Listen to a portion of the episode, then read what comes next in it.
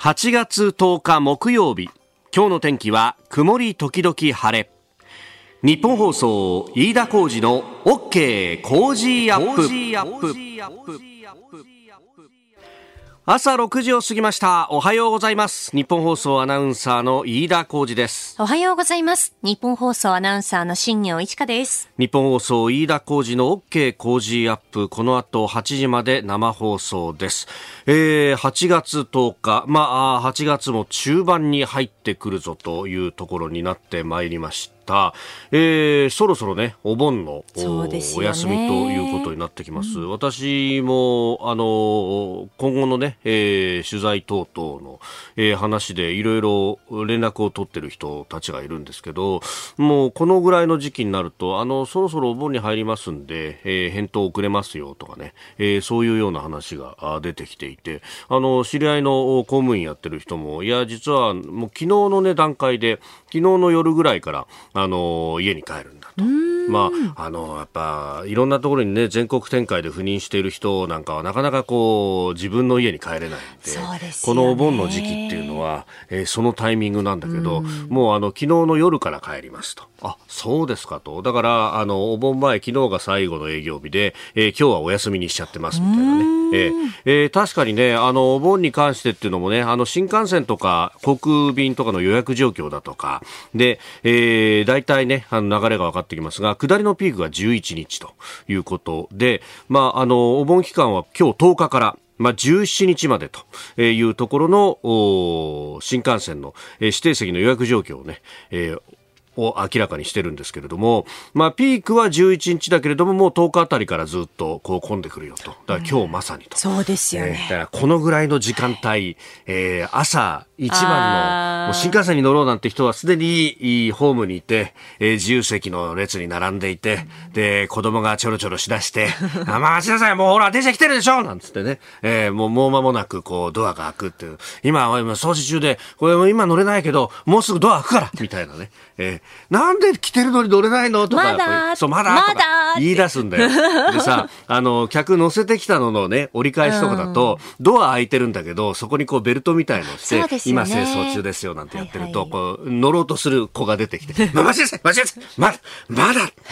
いじゃん開いてんじゃん開いてないでしょ？そこにベルトがあるでしょ？ってね、ことになって、で、と思ったらあの、お父さんが、ああ、ちょっと、そうだ、ビール一本でも買ってこようかな、って話をしだして。みんな自由なんですよね、家族が。そうそうそう。待ちなさいなんてね。ビール買うっつったって、あそこ、あんだけこう入電時混雑してるのに、なんつってね、すぐ買えるわけないでしょとか言って、いや、でもさ、もうあの、新幹線の車内販売も今なくなってるからさ、なんつってね。そこいいだけですか、これ。このやりとりもしかして。あのね、ええ、あの、僕は温厚なつもりでいるんだけど、つもり。あんたは本当にお酒が切れるとすぐに機嫌が悪くなる。ああ、わかる、ね、置いときましょうか。そういう、あそ俺そ、そんなに機嫌悪くなるかな。自分で自覚ないの？とか言って、またそこで一悶着始まるみたいなね。いやー、やっぱ、あの、お盆になって久しぶりにご家族が会うなんてことになると、こういろんなものがね、吹き出してくると。あるいは、あの、車で帰省なんていうことになると、もうあの、車の中で朝ごはんを食べるために、お母さん早くから起きて、それこそあの、4時ぐらいにね、ご飯が炊けるように仕掛けて、そっからおにぎりをこう握ってだ、ね、えー、やっている中で、えー、お父さんが、のろのろと起きてきてみたいなね。どうしよっかな俺シャワー浴びよっかなみたいな。シャワー何時に出ると思ってんだこの後30分後に出るって言ってるでしょ子供たちももうすでに着替え終わってんのよみたいな。えー、えー、これもまたあるあるでね。えー、あるあるですよね。いろんなものが身につまされてしまいますけれども。え、えー、あの、帰省の際にですね、えー、お車運転の方、ちょっと、あの、天気もね、まあ今日はいい天気だということなんですけれども。まあでも大気の状態不安定で、朝晩はところどころで雨が降る見込みなんですよね。で、急にざっと降ると視界がね、悪くなったりすることもありますので、あの、安全運転で。本当に。はい。ええー、まあ、あのー、交通情報等々もね、えー、ラジオの中で定期的にやっておりますんで、まあちょっと、そんなのをお供にしながらですね、えー、長旅、お気をつけていってらっしゃいと。そして、今日も仕事だよっていう方、一緒に頑張っていきましょう。うんあなたの声を届けますリスナーズオピニオン。この家工事アップはリスナーのあなた、コメンテーター、私、田新業アナウンサー、番組スタッフみんなで作り上げるニュース番組です。えー、ぜひメールや X でご意見をお寄せください。あのー、もうすでにね、この時間の交通情報というか、あ結構あの在来線もスーツケースをガラガラ引いてらっしゃる方がいっぱいいますよとかね、えー、リポートをくれてますね。ああ、やっぱだいぶこのお盆的な空気になってきていますね。で、一方で、こうちゃんホクホクですなというね、えー、ツイートもたくさんいただいておりますが、おお、ほらほうよ。あれよと。今日はね、でも、戸郷投手と、えー、久しぶりの佐伯投手ね、今度投げ合いになるんじゃないかな、ね、本当ですね。ねあすごい。ショープナイター。今日は真中光さんの解説、実況は、えー、日本放送清水久志アナウンサーであります。さあ、今朝のコメンテーターはスタジオ初登場となります。NSBT シニアストラテジストの長島淳さん。この後6時半過ぎからご登場となります。で、取り上げるニュースですが、うんまずは、えー、岸田総理、山口代表と昨日、まあ、与党党首会談を行いまして、えー、山口さん、月末に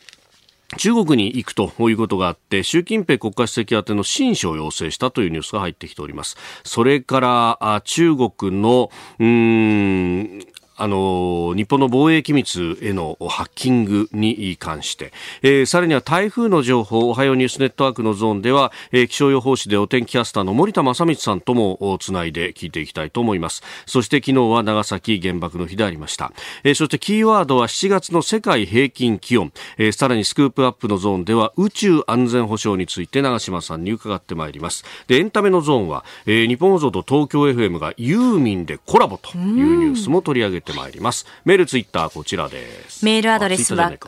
あ、X ですね。はい。はい、メールアドレスは、 cozy アットマーク 1242.com、アルファベットすべて小文字で COZY でコージーです。 cozy アットマーク 1242.com、X は、ハッシュタグ cozy1242、ハッシュタグ cozy1242です。今週は番組オリジナルマフラータオルを毎日3人の方にプレゼントします。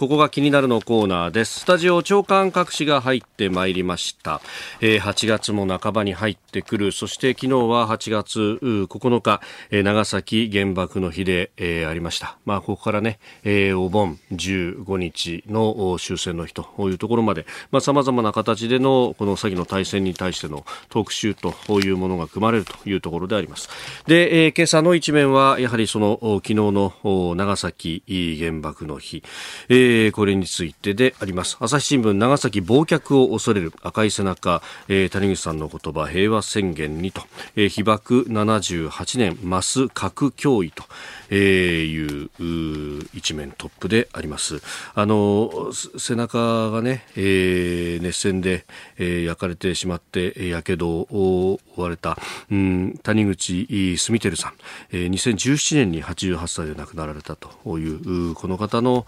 講演等々で、えー、の言葉というものを、うん引いて、えー、昨日、長崎市の平和宣言、えー、がありました。まあ、これについてというところであります。えー、そして毎日新聞は比較屋内から世界へという、えー、台風接近首相ビデオメッセージ長崎原爆78年というところが一面の見出しとなっています。まあ、台風6号の接近ということで、えー、屋外でのこの平和記念式典は取りやめて、えー、出島メッセ長崎というところで、そして、まあ多数の来賓等々が予定されていたわけですけれども、これもお断りしてという形、まあ、その異例の形での平和記念式典であったということを写真とともに言い出しています。えー、それから読売新聞はあちょっと角度を変えてですね最先端狙われた軍港戦争いつもの生活を奪うという、えー、軍と街の記憶戦後78年という特集の第1回であります、えー、広島呉について。でこの世界の片隅にというね大ヒットアニメーション映画がありました、えー、これの作られた、えー片渕さんという片渕監督のインタビューの、模様を中心とした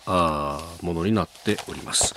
えー、それからあ産経新聞は移民難民急増ヨーロッパに火種という一面トップです、えー、フランス受け入れ限界分断の危機という記事が一面トップとなっています。まあアフリカ地中海を越えてアフリカや中東から難民や移民が急増しているということ、まあ、ここ10年ぐらいずっと言われているところですけれども、えー、その受け入れた側の社会の分断についてそして日本はというところがあ記事となっております。まあ、難民と移民というものは、えーまあ違うというところ、そしてまあ経済的に困窮をして、えー、移民としてくる方々を受け入れた時に社会がどう変わるのかということあたりが、えー、書かれております。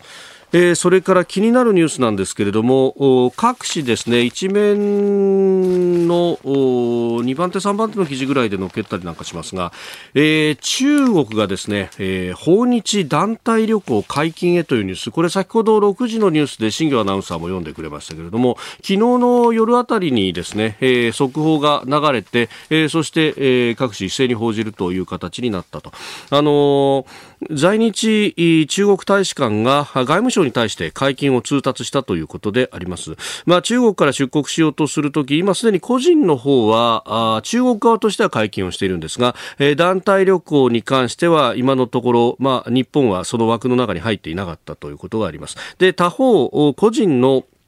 えー、訪日に関しても、まあ、日本はビザを要求していて、そしてそれが収入の要件等々があって厳しいということになっておりました。で、まあ、団体での解禁ということになると、まあ、それこそ、えー、まだまだ記憶をしている方も多いと思います。コロナ前は、本当、この団体旅行というのがものすごい数が押し寄せていて、ということがあって、まあ、一部、京都などなどでは、オーバーツーリズムということが懸念されていたと。まあ、あ観光の方々がたくさん押し寄せることによって、えー、実際に暮らしてらっしゃる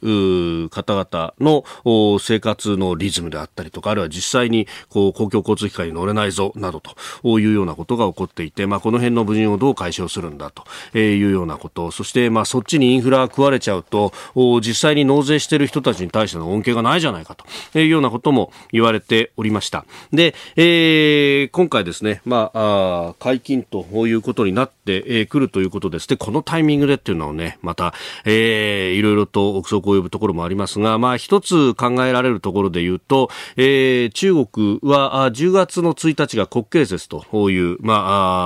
あ彼らにとっての健康記念日ということが言われておりますが、まあここで連休になるので、えー、ここがですね、旅行の一つのタイミングで、で、えー、海外様々なところに、えー、人が押し寄せるということがあって、まあその辺を前にすると、そろそろその計画を立てる段階2ヶ月ぐらい前というところで、まあこういうものが出てくると、まあかなり流れが変わるだろうということも言われてます。で、一方で、じゃあ、あの、今現状の、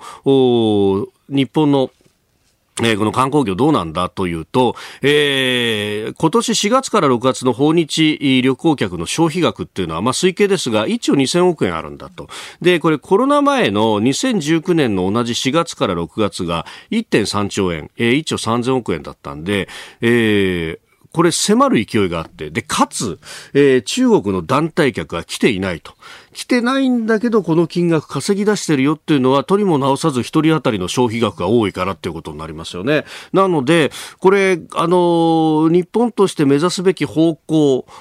一人当たりの消費額が多く、まあ、ある意味、こう、たくさん消費をしてくれる人たちが、いいお客さんがいっぱい来るっていうのは非常にありがたいことであると。で、えー、キャパシティ的にもこなすことができる中で、えー、これをやっていくっていうのは、まあ、今後目指すべき道なんだろうというふうにも思うんですけれども、まあ、あこっから先ですね、まあ、それをこうね、えー、局面を変えるような、えー、ことになると。で、しかも、まあ、たくさんお客さんがやってきて、それを当てにするビジネスがどんどんと大きくなってきたと時に突然パタッとやめるみたいなことをですね、まあ、あ過去何度も何度も我々はやられているわけでもありますよ。他の国でもそういうことが起こっているということもありますんで、まあ、あもちろんね、えー、来ていただいて、そしてこの自由で開かれた、えー、民主主義の良さというものをですね、ご覧いただくというのは非常に大事なことであるということも思うんですけれども、まあ、あリスクとメリット両方を見なければいけないというニュースかなと思いました。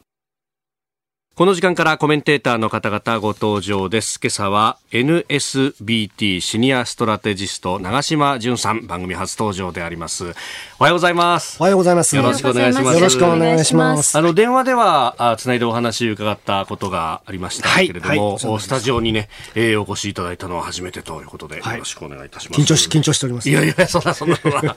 えー、まず簡単ですがあのプロフィールご紹介させていただきます。えー、防衛大学校をご卒業後航空自衛隊に入隊されました。えー、統合幕僚幹部首席広報補給官、えー、情報本部情報官、えー、ベルギー防衛駐在官、県 NATO 連絡官などを経て、2013年から制服組の将官として初めて内閣審議官を務められました。2014年から NSS 国家安全保障局審議官を兼任され、2019年8月幹部学校長を最後に航空自衛隊を優待されました。えー、その後、防衛大学校総合安全保障研究科非常勤講師やアジア太平洋安全保障研究センター研究員を経て現在の肩書きは NSBT シニアストラテジストでいらっしゃいます NSBT とは日本初の安全保障防衛ビジネス専門のポータルサイトのことで日本名は日本安全保障ビジネステクノロジーズという、まあ、この英語の頭文字を取って NSBT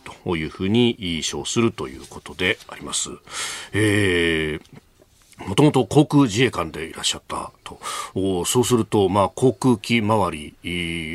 ね、えー、いろんな職種ありますけれども、どういった職種だったんですか？私はあの最初パイロットではなくて、あのいわゆるその地対空ミサイルっていう、はい、あの昔あのナイキ J って言ってですね、はい、いやつがありまして、でそれからそれがまあ舞台に行ったときっかけなんですけれども、はい、それからはあのどちらかといったらまあ幕僚勤務とかあとはあの出向とかですね、外務省に一時的に出向したりとか、内閣官房行ったりしてるので、はい、航空自衛隊の中での勤務はそれほどあの皆さんのように多くはないんですね。うん。じゃあ制服を着るっていうよりも背広を着る方が多かったって感じですか？そうですね。ただやっぱりあの内閣官房でもそうだったんですけども、はい、やっぱり当時やっぱり制服を着てちゃんとやっぱりしていなさいってなったので、内閣官房審議官やった時もずっと制服で、はい、2年間いました。ああ、あのなんかね、えー、安倍政権とかになってからこの制服を着てこう出入りができるようになったみたいな話も聞きましたけど、そうですね。本当だったんですか？はい、そうだと思います。これまではやっぱり官邸にその自衛官が行く、はい、あのこういう交換が行く時でも、えー、やっぱりどうしてもやっぱり目があるので記者の目とかいろいろあるのでやっぱり着替えていったりとかそういうだからやっぱりだんだん時代が変わってきて、はい、今ではもう普通にやっぱり制服で行くようになりました、ね、あ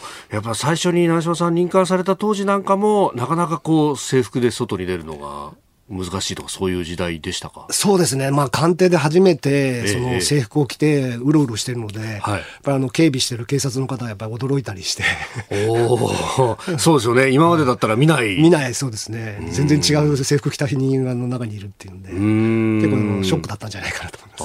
あ今はあれですよね。自民党の部会なんかでも制服着て説明されたりとか、はいはい、もう普通になりました。うん。やっぱりその辺時代が変わったっていう。そうですね。はい。うん。やっぱそう肌でその空気感として感じるものもありますか？やっぱり時代を超えてやっぱりありますですね。今回のあの NSBT についても、なんで手伝ってるかっていうと、そのやっぱり国民の方とか一般企業の方がやっぱり安全保障とか軍事についてもっと知りたいっていう要望が高いんですね。なかなかそういうサイトがないので、はい、まあそういうことでまあそういう技術とか研究開発とか、まあそういうものをまあ提供して、まあもっと知ってもらいましょうっていうことをやってるので、国民の意識がやっぱり随分変わったなっていうのは感じてますね。なるほど。ここでポッドキャスト YouTube でお聞きのあなたにお知らせです。ラジオ局日本放送飯田浩司の OK コージーアップ週末増刊号を毎週土曜日の午後に配信しています。1週間のニュースの振り返りニュースの予定やコメンテーターのラインナップを紹介しています。後半は Cozy up コメンテーターがゲストと対談するコーナー今月はジャーナリストの峯村健司さんと評論家の江崎道朗さんに登場いただき安全保障やインテリジェンスについて掘り下げてお送りします。週末もぜひチェックしてください。あなたと一緒にニュースを考える飯田浩二の OK 工事アップ。コメンテーターの方々と7時をまたいでニュースを掘り下げてまいります、えー、今朝はあ N、えーえー、NSBT シニアストラテジストの長柴淳さんとお送りしております。引き続きよろしくお願いいたします。よろしくお願いします。はい、えー、株と為替の値動きをまずはお伝えしておきます。現地9日のニューヨーク株式市場ダウ平均株価ですが、前の日と比べて191ドル13セント安い3万5123ドル36セントで取引を終えました。ハイテク銘柄中心ナスダック総合指数は162.30ポイント下がって1万2.02でした。一方、円相場は1ドル143円70銭付近で取引されております。えー、翌日現地10日にアメリカの消費者物価指数 CPI の発表を控えまして、えー、投資家が様子見姿勢を強める中続落したということであります、えー、ではこの時間取り上げるニュースはこちらです岸田総理に公明党山口代表が中国習近平国家主席宛ての親書を要請。昨日自民党総裁の岸田総理大臣と公明党の山口代表の与党党首会談が行われました。公明党の山口代表は自身が今月28日から中国を訪問するにあたって習近平国家主席宛ての親書を作成するよう岸田総理に要請しました。総理は検討すると答えたということであります、まあ、対中国の向き合いというところですけれども、まあ、このニュース含めて、えー、どう長嶋さんご覧になりますか？はい、あのー、まあ、新書というのは国家の原資から、はい、まあ、相手の原資に向けて、まあ、直接、まあ、指針のようなものですよね。はい、で、また総理の、まあ、実質のサインがないといけないということで、位置づけは非常に重いと思います。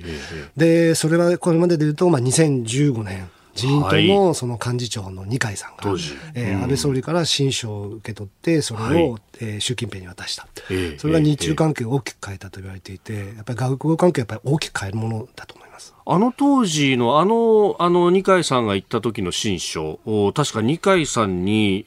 今井総理秘書官も一緒に行かれたと。で、ちょうどその一帯一路をどうするとか、AIIB というアジア開発投資銀行に日本がどう関わっていくかみたいなところで、まあ、一帯一路にも条件によっては乗るよみたいなことが書かれているというふうにあの当時報道されていました。はい、かなりこう、ねえー、中国に対しての向き合いを変えるようなメッセージが含まれていたんじゃないかというものですよね。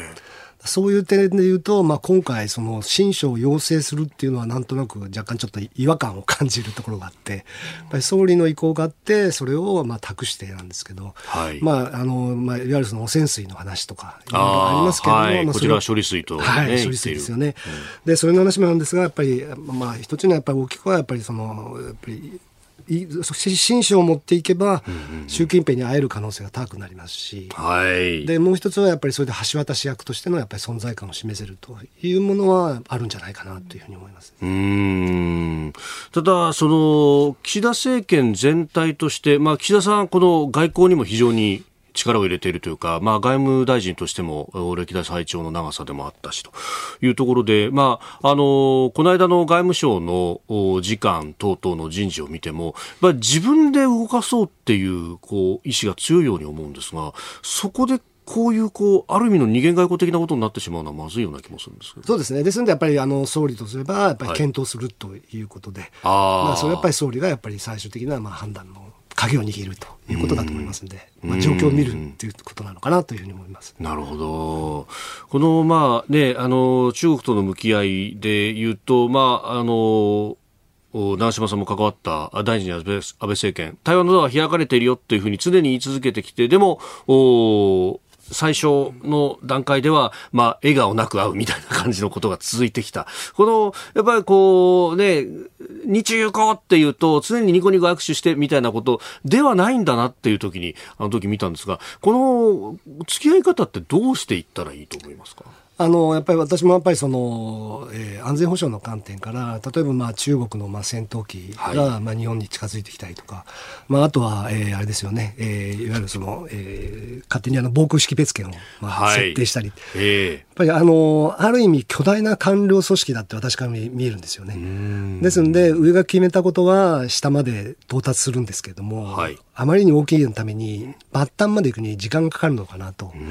ですのである意味下はなんですか、あの、上からの命令がすぐ出ないで、いろんなことをやってしまうのか。はい、だから異常接近をしたりとかですね。はい、前を横切ったりっていうことで。そこはやっぱり日本なんかと違って、やっぱり非常にやっぱり上の統制というのが中国人民解放軍全体にですね、どこまで浸透しているのかっていうのはよく見極める必要があるんじゃないかなというふうに思います。あまあ、このところもそうですよね。アメリカの偵察機などに異常接近があったりとか、アメリカの艦艇の前をこう、ね、カットする横切るようなもう衝突寸前みたいなことがあったりとかっていうのも、これ、ひょっとすると今までのこう戦狼外交の流れで、このぐらい俺たちもやってやろうが、みたいな、そういうのがあったのかもしれない。そうですね。あの、やっぱり先ほど申し上げたように非常に大きな、あの、要するに指揮統制組織、組織なので、はい、末端まで時間がいくと。で、やっぱりあの、例えば7メートル戦闘機と、まあ、他の飛行機がつく、7メートルってもう羽の長さ分なんですね。ほとんど接触するぐらいになると。あまあ、米軍なんかもやっぱり絶えず、やっぱりプロフェッショナルじゃないと。人民解放軍は、はい、そういうことをすること自体ですね。やっぱりそういう点で、それを改善していくっていうのは必要ですけれども、やっぱりそれはやっぱり中国の人民解放軍が決めることなので、我々からすると淡々と対応するしかないという。行動に対してはしっかり、はい、しっかりとこうあ何か言わないとあこれでいいんだなもっとやっちゃおうかになっちゃうってことですか？そうですね。ただそれがやっぱり向こうの下まで行くのにやっぱり時間がかかるっていうことを見ないと中国が全然変わってないというふうになってしまうかもしれないのでそこはやっぱり我々もやっぱり冷静にいろいろ情報収集して判断していく必要があるんじゃないかなというふうに思います。他方であの麻生副総裁が台湾に行かれてで演説をしてそこで、まあ、あの我々には覚悟が必要なんだという話をしました。このあたりのメッセージの出し方というのはどうご覧になります？あの、非常に私自身は良かったなって思います。で、私が一番やっぱり、あの、中国がまあ本気だなっていうことを感じたのは、やはりあの、去年の8月だったですか、あの、ペロシ下院議長が台湾に訪問して、その後大規模な、えー、中国の軍の、えー、PLA の演習があって、はい、で、その時の、その時にまあ日本の EZ ですよね。はい。的領、えー、水域に、まあ5発の弾道ミサイルが着弾したと。はい。で、これに対して日本がそれに対して抗議を言ったところ、その向こうの、えー、カシュンエですか。はい、報道局長が何を言ったかっていうと、その日中両国は、まあ、関連の海域で、まあ、境界というものはまだ設定されてないんだと、確定していないんだと。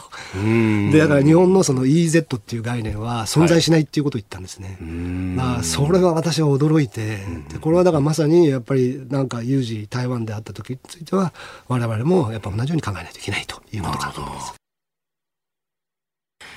えー、今朝は NSBT シニアストラテジストの長島淳さんとともにお送りしております。長島さん引き続きよろしくお願いします。よろしくお願いします。まあ、対中国というところ、まあ、特にね台湾をめぐってというお話、まあ、去年の8月にペロシ当時のアメリカ下院議長が訪台をしそれへの報復という形なのか、えー、大規模な中国人民解放軍の演習があったと。で日本の排他的経済水域に、えー、弾道ミサイルが撃ち込まれたということがありましたが、こ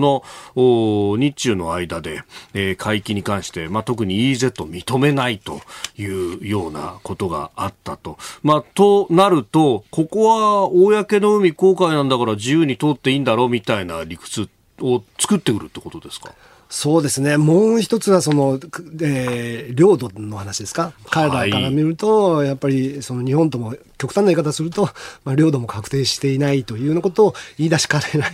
じゃないかなということは思いますですね。そうするとやっぱり南西諸島っていうものが、はい、やっぱり彼らの自分たちの影響力圏で、えー、っていうことをまあ言ってるのかなというふうに感じました、ね、あまあこのところ尖閣のみならず、うこの南西諸島、特に沖縄、まあ、かつて琉球王朝があった時代に、まあ、俺たちとは作法関係にあったじゃないかということまで、えー、今言い出しているというか、まあ、そこをさらに引っ張って、まあ、自分たちの領土だった前とも一部主張するようなニュアンスもあると、まあ、この辺が引っかかってきますか？そうですね。やっぱりあの、ロシアもやっぱり同じように、その、はい、えー、北海道からその、要するに税金をられてたという言い方をしてるんですね。はい。で、言うと、やっぱり彼らから見ると、北方四島だけではなくて、ある意味その北海道もそそれに対しては断固としたやっぱり、えっと、反対の姿勢と、はい。やっぱりその政策を打ち出していかなきゃいけないということだと思います。うん。ロシアの主張っていうのは、その、お北海道にあの当時も暮らしてらっしゃったアイヌの方々がこう税金を納めたとかそういうことですか？っていう話ですね。はい。やっぱり税金を納めたっていうことは、まあ、自分がロシアの国民だっていうことをまあ認めたに等しいんじゃないかと。いうことを言われてるかと思いますね。うんもうなんか、そういう歴史認識の問題から攻めてくると、まあこのある意味の情報戦みたいなところまで入ってくるわけですね。そうですね。だからまあいろんな手段を使いますし、やっぱり私があの2015年ですか、あの、やっぱりインド、インドネシア、えー、ベトナム、やっぱりフィリピンを回って、はい、その当時やっぱり、えー、東、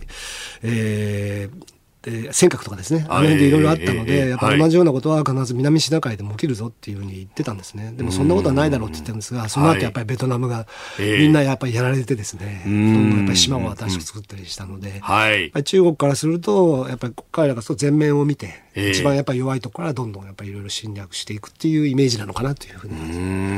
ん。確かにあの定和の大航海とかを引っ張り出してきて、はい、ここは俺たちのもともとものだったんだっていうあの球団戦の根拠とかにしてますもんね。はいだからそういうこう歴史認識に対して一個一個正していかないとこれそういうもんだろうってなっちゃうわけですか？そうですね。あとはやっぱりあのしっかりとしたやっぱり防衛体制をやるとやっぱり東シナ海についてはやっぱり米軍もしっかりますし、はい、やっぱりあの彼らがあの中国の人民解放がやっぱり南シナ海に出ていったのはやっぱりアメリカがやっぱりその基地を撤退したりして、うんはい、そこの真空地帯に入っていった形になるのでそういう状況はやっぱり東アジアに起こ起こさせないと、東シナ海に起こさせないということが何よりも一番大事になると思いますね。え他方あの、中国のサイバーの部分なんですが、まあ、日本の、まあ、貿易密等々が3年ぐらい前に、えー、侵入されていたと。で、えー、防衛大臣はあの情報抜かれて漏洩したわけではないと、今のところ確認されていないというふうに、えー、答えていましたけれども、これどうですか？あの、中国はやっぱり、あの、1980年代ぐらいからやっぱり非対称戦というものをやっぱり重視してるんですね。まあ、その後情報戦とか、まあ、知能戦というふうに変わっていくんですけれども、はい。やっぱり彼らからすると、やっぱり正規の軍と軍との戦いというものについては、なかなかその中国の人民解放軍っていうのは、なかなか勝つことができないんではないかと。そうすると彼らは、やっぱりそのサイバーとかですね、あと宇宙とかですね、電磁波領域において、やっぱアメリカを、まあ、えー、上回ることによって、戦いに勝つということを考えていますので、はい、だからそういう観点から言うと、中国のその発火能力、軍の発火能力は非常に高いというふうに見ています。うん。まあ、それこそね、あの自衛隊も大舞台作ってやろうとしてますけれども、やっぱここをもうかなり請求にやらないといけないですか？あのー、そうですね。ただ、まあ、日本にはやっぱりいろいろ法的な、やっぱり憲法の問題もありますし、まあ、通信の自由とか、い。ろんなやっぱり問題があるので、はい、これを一つ一つクリアしていかなきゃいけないんですけれども、やっぱり時間はどんどん迫ってきているので、それをどういう形で、まあ、なんですかね、まあ、解釈して、はい、まあ、米軍と、米軍とアメリカとですね、まあ、こういうサイバーで、領域で、やっぱりお互いに、その相互運用性を保って、まあ、中国のそういうものに対して抵抗するという姿勢を示すことが、まずやっぱり大事なんじゃないかなと。ですね。結局、守るためには相手が何をするかっていうのを入っていって見なきゃいけないんだけれどもそこで憲法の通信の自由というものとバッティングしてしまうと。今回はやっぱりウクライナ戦争の時に、やっぱり事前にやっぱりあのサイバー軍が、アメリカのサイバー軍が、ウクライナと入っていって、ウクライナ軍が入っていって、お互いにやっぱりそのサイバー戦についてやったって有効だったってなりますんで、やっぱり新しい領域、いわゆるその宇宙、サイバー、電磁波というのは一国だけではできないんですね。だからどれだけパートナーシップとか同盟国との関係を強化することによって、それに対して対抗するというのがあるので、ただそういう点でいうと、やっぱり日米同盟というのが一番大事になると思います。おはようニュースネットワーク。東京有楽町日本放送キーステーションに全国のラジオ局21局を結んでお届けいたします。時刻は7時11分を過ぎました。おはようございます。日本放送アナウンサーの飯田浩二です。今朝のコメンテーターは NSBT シニアストラテジストの長島淳さん。まずは台風に関する情報をお伝えします。台風6号は九州の一部を暴風域に巻き込みながら北に進んでいます。気象庁は西日本では土砂災害や低い土地の浸水河川の増水や氾濫暴風高波に厳重に警戒するよう呼びかけています。宮崎県、大分県、高知県と愛媛県では線状降水帯が発生し非常に激しい雨の降りやすい状況が続いています。そんな中宮崎県小林市のおよそ2万2000世帯日之影町のおよそ1400世帯宮崎市内のおよそ1000世帯に警戒レベルが最も高い緊急安全確保を発表しました。また停電も鹿児島県のおよそ5900戸長崎県のおよそ2400戸大分県のおよそ1200戸で続いています。気象庁によりますと台風6号は今日午前7時には長崎県対馬市の西およそ60キロの海上を1時間におよそ15キロの速さで北へ進んでいると推定されます。中心の気圧は975ヘクトパスカル。最大風速は30メートルで中心から半径150キロ以内では風速25メートル以上の暴風が吹いているとみられます。明日午前0時までの24時間に降ると予想される雨の量は多いところで四国で300ミリ九州南部北部で200ミリ東海と近畿中国地方で150ミリなどとなっています。この台風6号の接近に伴って九州と西日本では今日も鉄道や空の便など交通機関への影響が出る見込みです。JR 各社によりますと九州新幹線ですが今日は始発から運行本数を減らして再開します。佐賀県の武雄温泉駅と長崎駅を結ぶ西九州新幹線も今日昼頃から再開する見通しです。一方山陽新幹線は今日台風が通過した後の設備確認のため始発から午前8時頃まで広島駅と小倉駅の間で計画運休し小倉駅と博多駅の間は始発から運転本数を減らすとしています。また九州を発着する空の便も今日は日本航空の33便全日空の42便などが欠航しおよそ1万人に影響がある見込みです。えー、そして台風7号はお盆に日本列島に近づく予想ということで現在小笠原近海を西に進んでいてあさって頃にかけて暴風域を伴いながら北上し小笠原諸島に接近する見込みです、えー、気象庁は小笠原諸島では暴風高波に警戒し土砂災害低い土地の浸水河川の増水に注意警戒するよう呼びかけています。えー、さて、この台風等々について、この時間、えー、気象予報士で、お天気キャスターの森田正光さんと電話をつないで伺っていこうと思います。森さん、おはようございます。おはようございます。よろしくお願いいたします。ますさあ、まず台風6号の動き、どう分析されていらっしゃいますでしょうか？えー、っと、今、もうあの、九州の北の方に抜けていったんですが、この後、朝鮮半島の方ですね。はい。ただあの、この台風、すごく外に雨雲がばらけているので、え中心よりも、はい、であのまだ九州とか四国に雨雲がかかり続けてるんですよね。まあ、量的には昨日のようなことはないんですが、はい、なお150とか200とか、そういう降り方は西日本でしそうですよね。あとあの、えー、南からこう上がってくると、山越えの風がフェーン現象になりますよね。はい、で昨日というか、今朝もですね、あの、30度以上の最低気温になったところがあったんですが。最低気温がですか？そうです。最低気温ですよ。えー、で、日中の気温も、もし、あもしくはって、日中の気温も上がって、はい、おそらく新潟だとか北陸ではですね、えー、えー、40度近く、場合によっては40度上回っちゃうかもしれない、誤差を入れると。えー、だからとんでもないあの不現象が起きているというふうに思いますね。なるほど。したがって今回は大雨と、はい、それから異常な高温というのが2つセットになってやってきている台風だと思いますね。うん。これ、こうなってきてるっていうのは、やっぱりこう、うん、全体としての気候の変動が大きいんですか？あの気候にそのというか温暖化がその気象現象に影響を与えているかどうかを推定する学問があるんですね、はい、イベントアトリビューションで言うんですけれども、はい、それはあの結果論として研究で分かるんですよ。今現在はあのそれがどれぐらいの影響が出てるか分からないんですね。ただあの、一般的に言われるのは10%ぐらい。10%この、はい、この例えば台風によって雨量があの本来なら100ミリだったのが110ミリ降るとかね。うん気温が本当は30度だったのに33度までいっちゃったとかね、はい、そういうふうにあの10%ぐらいはその気候変動といいますかね、温暖化の影響があるんじゃないかというのが、今の最新の研究ですよね。なるほど。さあ、そして、まあ、台風6号の影響をお聞きしましたが、今度7号も来てますよね。うん、これの、これも厄介ですよね。実は日曜日ぐらいから日本の南に来て、はい、月曜日、火曜日が一番直撃。であの台風っていうのは日本だけではなくてですね、はい、あのアメリカだとかヨーロッパだとか、うん、まあ、カナダでもスイスでもどこでもやってるわけですよね。はい、で世界中のその予測を見ると、えええ1日ほどずれるんですよ。うんまあ、ヨーロッパなんかだと14日ぐらいに来ちゃうし、はい、アメリカだと15日に来ちゃうしみたいな、そんな感じなんですよね。ただ、揃ってるのは、はい、東海地方から関東に来るっていうことなんです。あ時間のずれはあるけども。進路のずれはそんなにないわけですか。はい。ということは、まあ、今、関東の以外の方も聞いていただいてると思いますけれども、はい、あの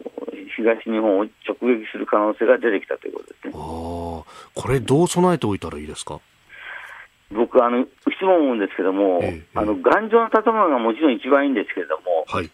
それ外にあんまり出ないっていうのはもう基本ですよね。あと、現代はスマホですよ。はいスマホの電源を切らさないこと、スマホがあれば大体人に助けも求められるし、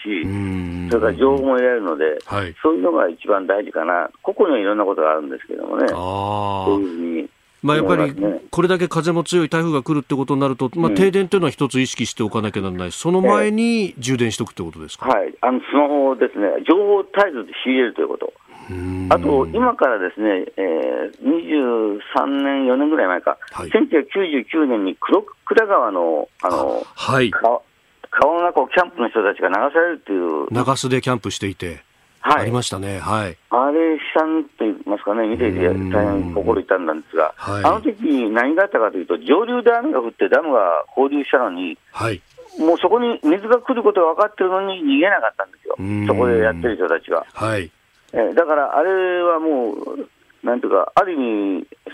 そう逃げなかった、逃げられる時間もあったし、そういう情報もあったのに、行動しなかったんですね。だからこれからお盆でそういう、例えばキャンプとか、まあ、帰ってくると何でもいいんですが、はい、そういう行動をなさってる方、なさろうと思ってる方は、自分の頭の上ばっかり考えないで、はい、周辺部で起きてることを、あの、状況として捉えて、はい、その1時間後、30分後に何が起こるかということを、今はそれが入ってこれる情報ですので、情報が入ってきますので、それを心がけるのはとても大切なことだと思いますね。なるほど。わかりました。森さん、朝早くからどうもありがとうございました。いえいえまたいろいろ教えていただければと思いますので、はい、よろしくお願いします。ますどうもありがとうございました。えー、気象予報士お天気キャスター森田正光さんとつなぎました。えー、では続いてこちらのニュースです。昨日長崎原爆の日岸田総理核軍縮の進展に向けた機運をより一層高めると述べる。えー、岸田総理は平和記念式典に出席する予定でしたが台風6号の影響で規模を縮小したため出席せずビデオメッセージを送っております。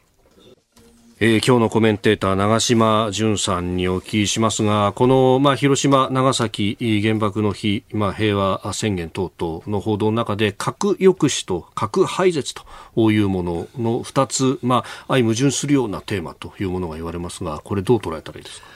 あの、やっぱり今、その核、軍備管理ですね。はい。あの、核に関する軍備管理の状態が非常に良くない。で、うん、なんで良くないかというと、やっぱり INF 条約、はい、まあ、えー、中距離のミサイルの、えー、条約が、まあ、なくなってしまったと。うん、で、今、スタートと言われている、その、さらに長距離の、まあ、米ロ、米ロ間で、その協議というものが、もう今後、まあ、また、今のこの状況ですから、うん、まあ、新しく作られることないだろうと。いわゆるその核軍縮、核、核のその軍備管理に関する枠組みがなくなってきてるんですね。で、これに中国が、やっぱり中国はまだこの中に入ろうとしませんし、はい、北朝鮮も、もう当然独自の体制を取っていると。そうすると、核を持った方が有利なんじゃないかっていう考える国が出てくるかもしれないと。ですので、ヨーロッパですと、例えばやっぱり NATO は、やっぱりウクライナに、その、えー、ロシアが核兵器を使うんじゃないか、核の威嚇があるので、何が言ってるかっていうと、要するに紛争のそのレベルが変わるぞって言ってるんですね。ですんで、やっぱりそういうふうな状態に、やっぱり我々も、絶えずメッセージを出して、やっぱりそうしたら何が起きるかということを相手に思い知らせるということが大事なのかなと思います。はい。おはようニュースネットワークでした。続いて、教えてニュースキーワードです。7月の世界平均気温。EU ヨーロッパ連合の気象情報機関コペルニクス気候変動サービスは8日7月の世界平均気温が16.95度となり1940年からの観測史上月平均で最高になったと発表しました気温は1991年から2020年の7月の平均より0.72度高く海面水温は同期間の平均より0.51度上昇しております前回電話でご出演いただいた時もこの気候変動というものが安全保障の世界でも影響がいろいろと出てくるというふうにおっしゃっていましたが数字でもこう出てきましたね。そうですね。やっぱりあの、これまで数字で出ていたのは、やっぱり2030年までにですね、過去20年間で経済的損失が気候変動によって2倍以上、2.5倍になったと。いう統計が出ていて、さらに2050年までに、要するに環境移民ですね。要するにそこに住めなくなって、他に移民となる人たちが約2億人地球上で出ると。いうふうに言われてるんですね。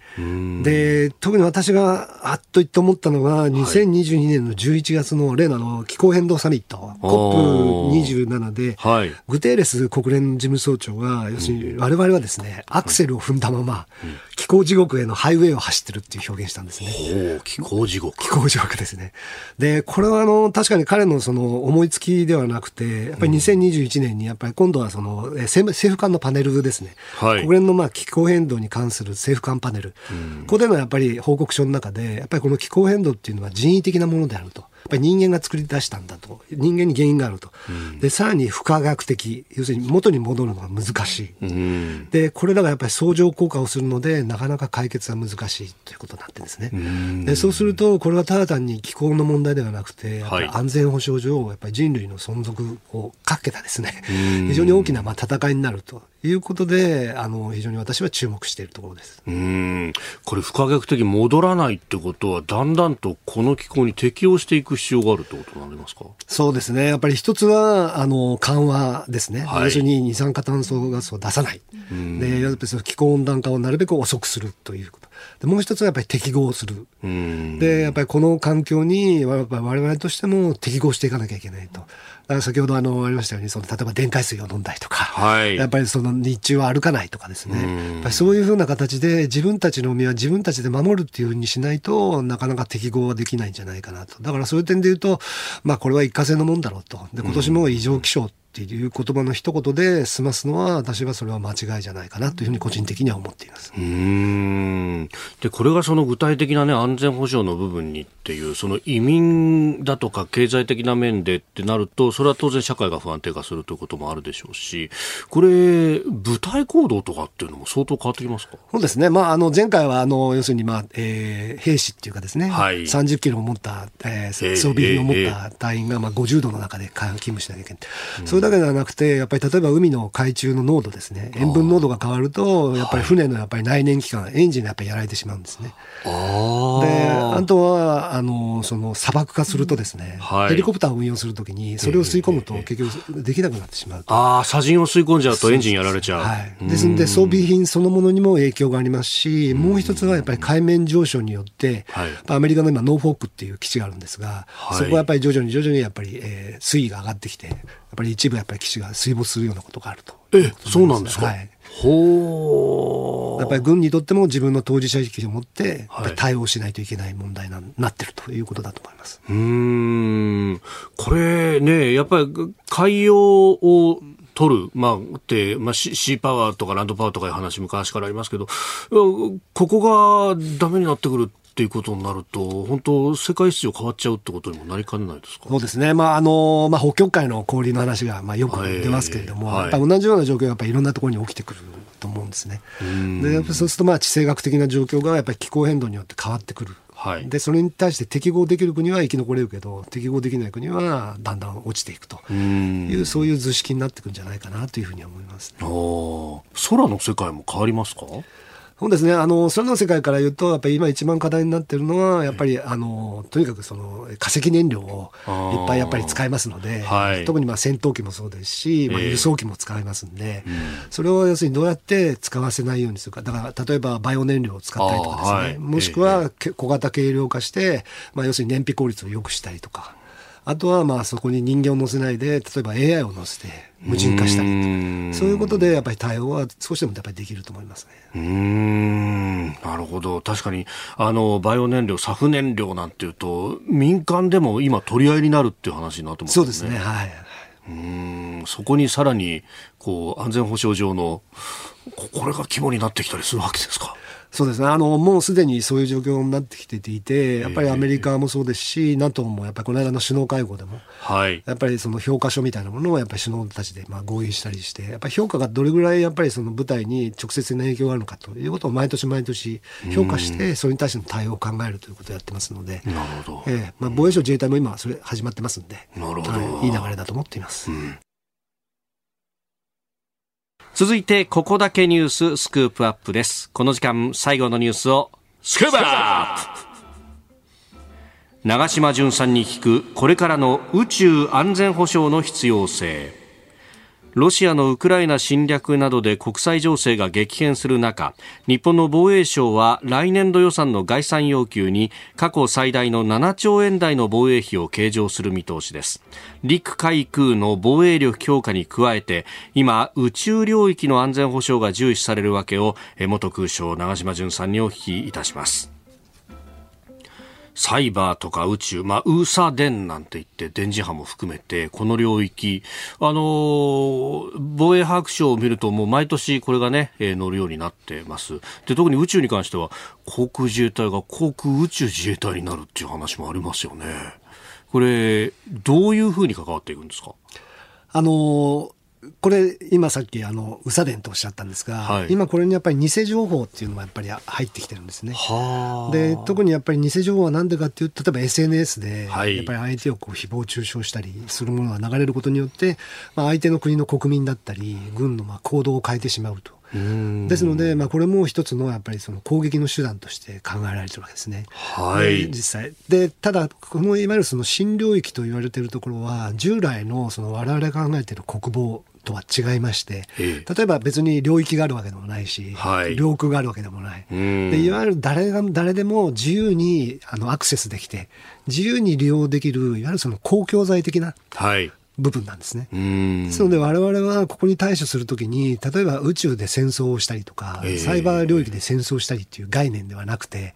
どちらかといったらこれをみんなが自由に使いやすい時間、自由に使えて使えるような空間として保障することが大事なんですね。ですので、それをそうさせまいとする国がいれば、はい、その要するに試みを除外させる、取り除くことが一番ポイントになるんですね。だからどうしても我々側と考えてしまいますと、はい、あの、どうしてもなんか宇宙に行って、戦艦ヤマトじゃないですけど、えー、宇宙戦艦ヤマト戦艦で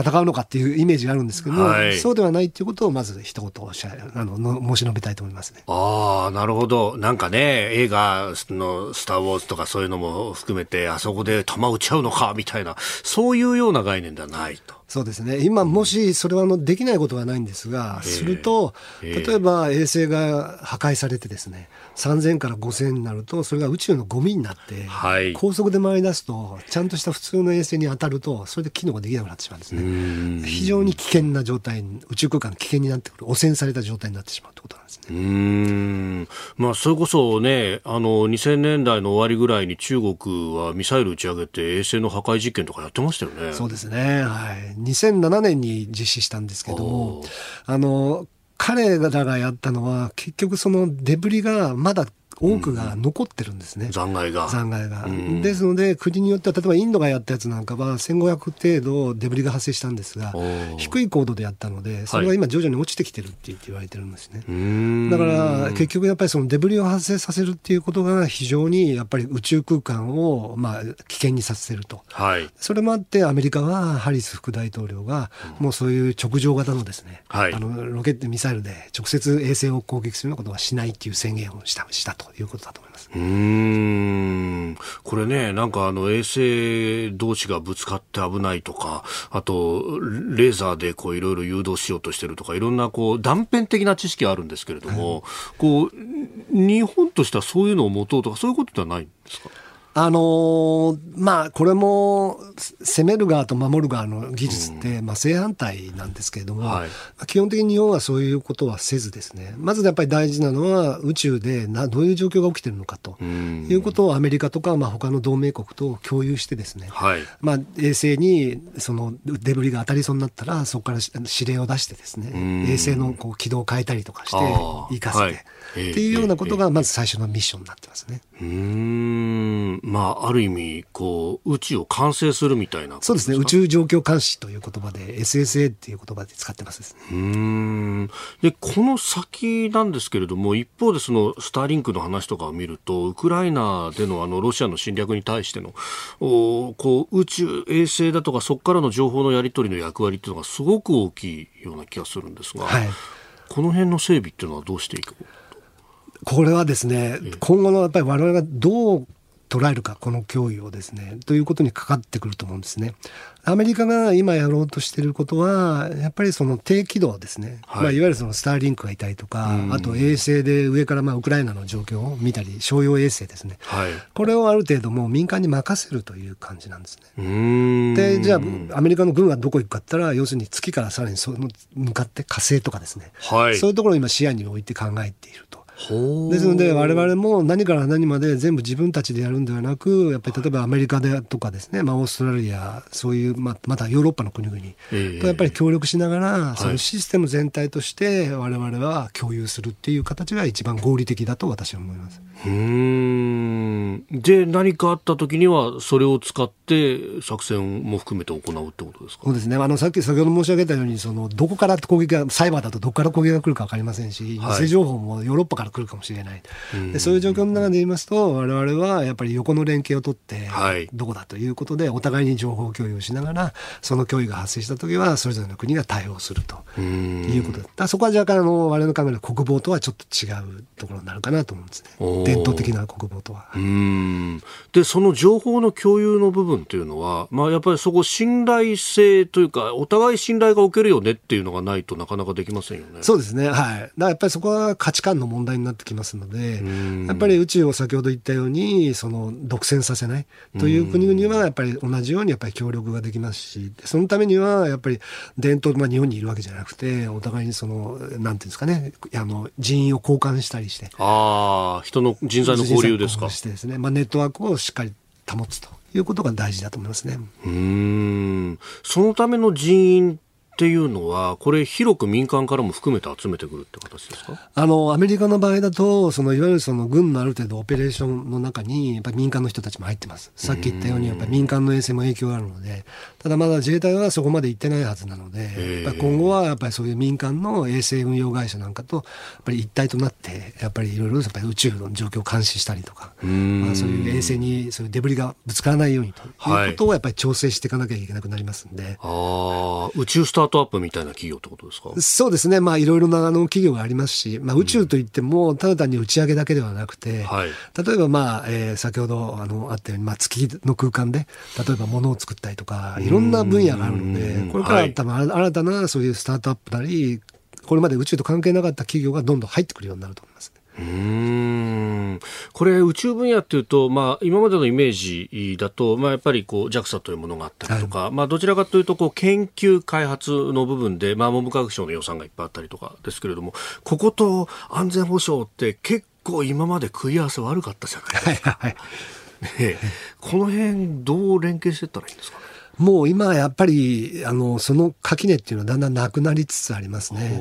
だから一つで言うとあの合成開口レーダーって言ってあの例えば大地とかですね、まあ、地球の状況、はい、方面の状況をどう見てるかって、えー、これで一つは確かにその例えば海洋がどうなってるかとか、はい、気象の部分とか。あるんですけどもう一つはやっぱり表面の状況があるので軍事的にもやっぱり利用できるんですね。そうすると新たに軍事衛星を上げなくてもそういうものを利用する共有情報を共有することによってやっぱりある程度その状況があの地面の状況が分かったり海面の状況が分かったりするので今後やっぱり我々としてはやっぱりそういうところをやっぱり進めていく協力関係を進めていくというのが大事に鍵を握ると思います。なるほどえー、 Scoop up、まあ、宇宙をどう利活用していくかというお話でありました。あなたと一緒に作る朝のニュース番組、飯田浩二の OK コージーアップ。日本放送の放送エリア外でお聞きのあなたそして海外でお聞きのあなた。今朝もポッドキャスト YouTube でご愛聴いただきましてありがとうございました。飯田浩司の OK Cozy up。東京有楽町ニッポン放送で月曜日から金曜日朝6時から8時まで生放送でお送りしています。番組ホームページでは登場いただくコメンテーターのラインナップや放送内容の原稿化された記事など情報盛りだくさんです。また公式ツイッターでは平日は毎日最新情報を配信中。ぜひチェックしてみてください。そしてもう一つ飯田浩司アナウンサーが「夕刊フジ」で毎週火曜日に連載中。飯田浩二の「そこまで言うか」こちらもぜひご覧になってください。忙しい朝そして移動中ニュースを少し深く知りたい時ぜひ AM、FM、ラジコはもちろん日本放送のポッドキャスト YouTube でお楽しみください。